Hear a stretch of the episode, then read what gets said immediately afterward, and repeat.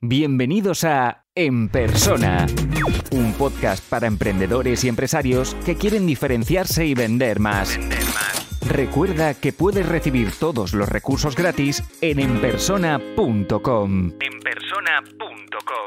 Si quieres acceder a la membresía para tener acceso a todos los contenidos, las sesiones en directo, las mentorías grupales, la comunidad y el soporte, Apúntate ahora en enpersona.com. Esto solo es el principio. Bienvenidos a otro episodio de En Persona, el podcast de emprendedores y empresarios. Hoy quiero hablar de cómo obtener financiación para montar eh, el negocio. No soy el mejor en, para responder esta pregunta y probablemente más adelante traeré a alguien que, os pueda responder mejor. En este caso, voy a hablar de, mi propia experiencia, de mi, punto de vista, y como he dicho, iré recopilando esas preguntas que, a lo mejor vale la pena que conteste un especialista y los seguiré trayendo semana a semana, ¿vale? En este caso, quiero deciros que todos mis proyectos, todos mis negocios, eh, los he montado sin, sin ayuda externa. Es decir, eh, cuando empecé con 18 años un periódico digital mientras estaba en la universidad, eh, pues a través de la publicidad que iba eh, que me iban pagando, pues yo iba invirtiendo en el negocio, ¿no? O sea, siempre he reinvertido, no sé, el 70, el 80% de lo que ganaba lo reinvertía, lo reinvertía, lo reinvertía. No digo que sea la mejor fórmula, pero es que no creo en, en tener que estar dependiendo de, los bancos y de, ir suplicándole a, otras personas el, dinero. Mira, lo que sí puedo contar, y no sé si le gustará o no le gustará, pero cuando empecé en, cuando empecé mi agencia, oh, necesitaba eh, dinero para comprar equipos, para pagar los primeros meses de alquiler, eh, para montar todo lo que era en la oficina.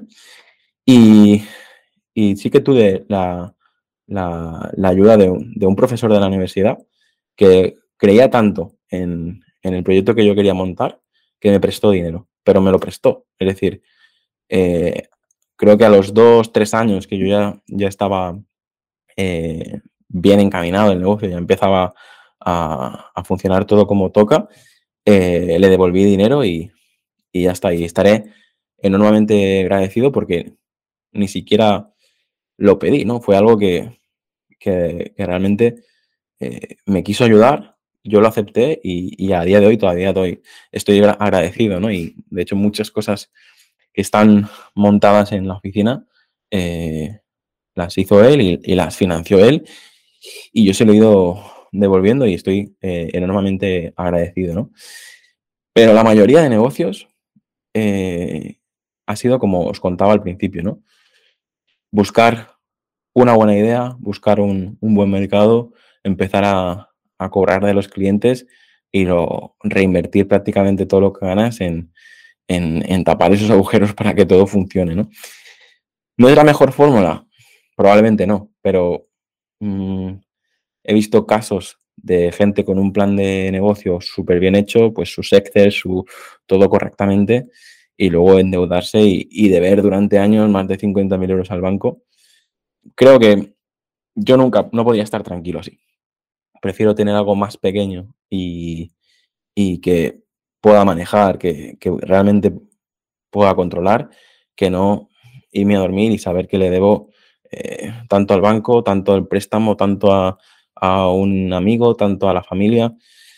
Eh, es algo que es un punto de vista y, y para eso por eso lo cuento, porque este es, mi podcast y, considero que, a lo mejor este punto de vista puede ayudar a, más de uno a, no meterse en un marrón del que luego probablemente no vais a poder salir durante bastante tiempo. Por lo tanto, ¿qué os aconsejo? Intentad trabajar en la idea, intentad, trabajar en, vuestra marca para evitar depender de, de otra gente. Otros sistemas que, sí que podríais usar, si os tengo que decir, más allá de, hablar con inversionistas, más allá de, de pedir créditos o préstamos o microcréditos.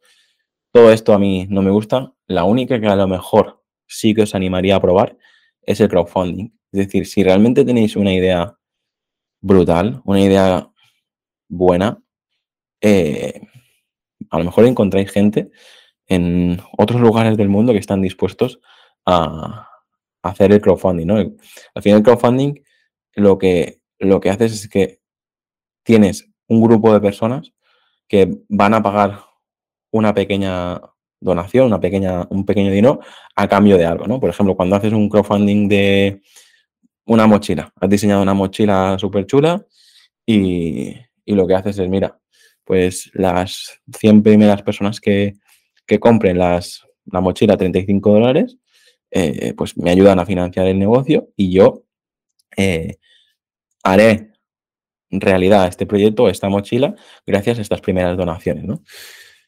Si no he dejado claro lo que es el crowdfunding, lo buscas y seguramente hay un vídeo en YouTube que lo explica mejor que yo, pero el tema está en que, de hecho, os recomiendo a Valentía Concia, que estuvo en, en, persona y lo explica muy bien, es especialista en crowdfunding.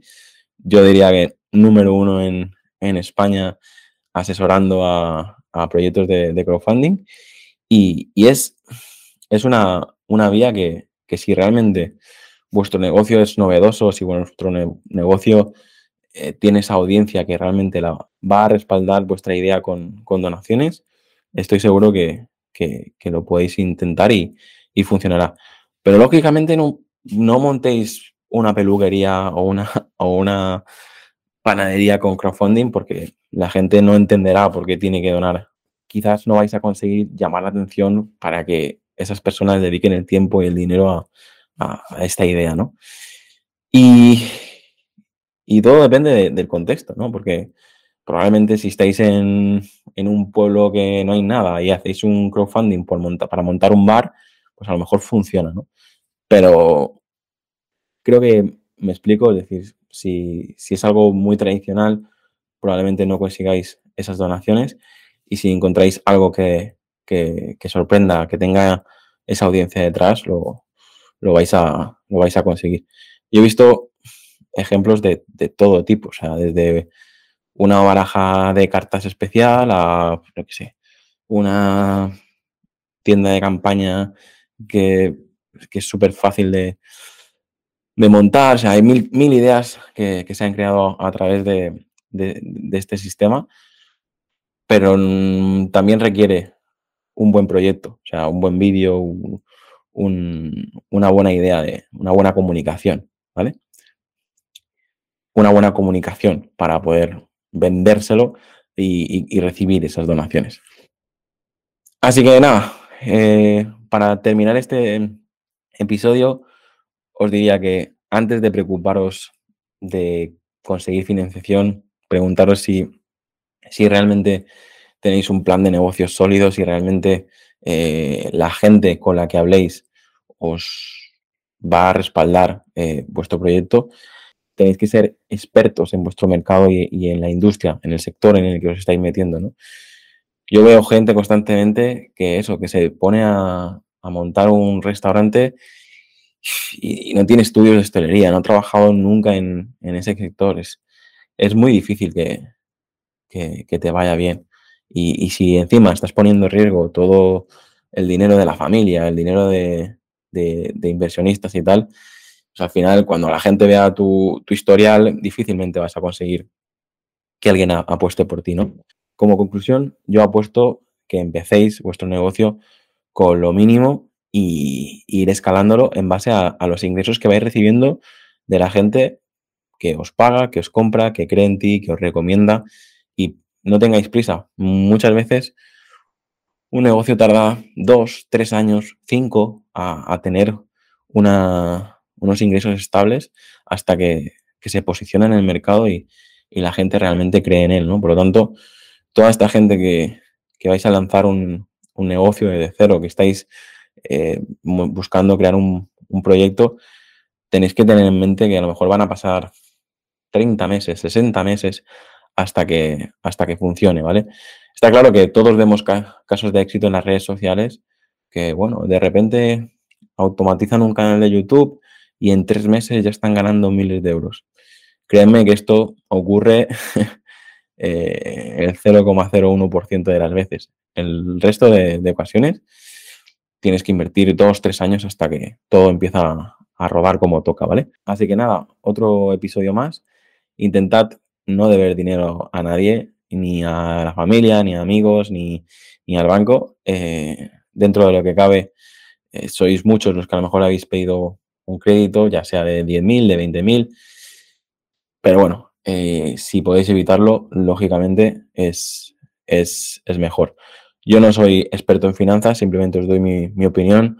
A lo mejor otro os dirá, no, no, es, es mejor empezar a trabajar con el dinero de otros y no sé qué. Mm, yo prefiero dormir tranquilo. Ahí, vosotros haced lo que queráis. Aquí os dejo mi, mi recomendación. Hasta el siguiente episodio. Si te gusta este podcast, puedes dejar una reseña o un comentario. Es la mejor forma de ayudar para crecer y llegar a más gente. Suscríbete en Apple Podcast, iBox, Spotify o YouTube para no perderte los siguientes episodios.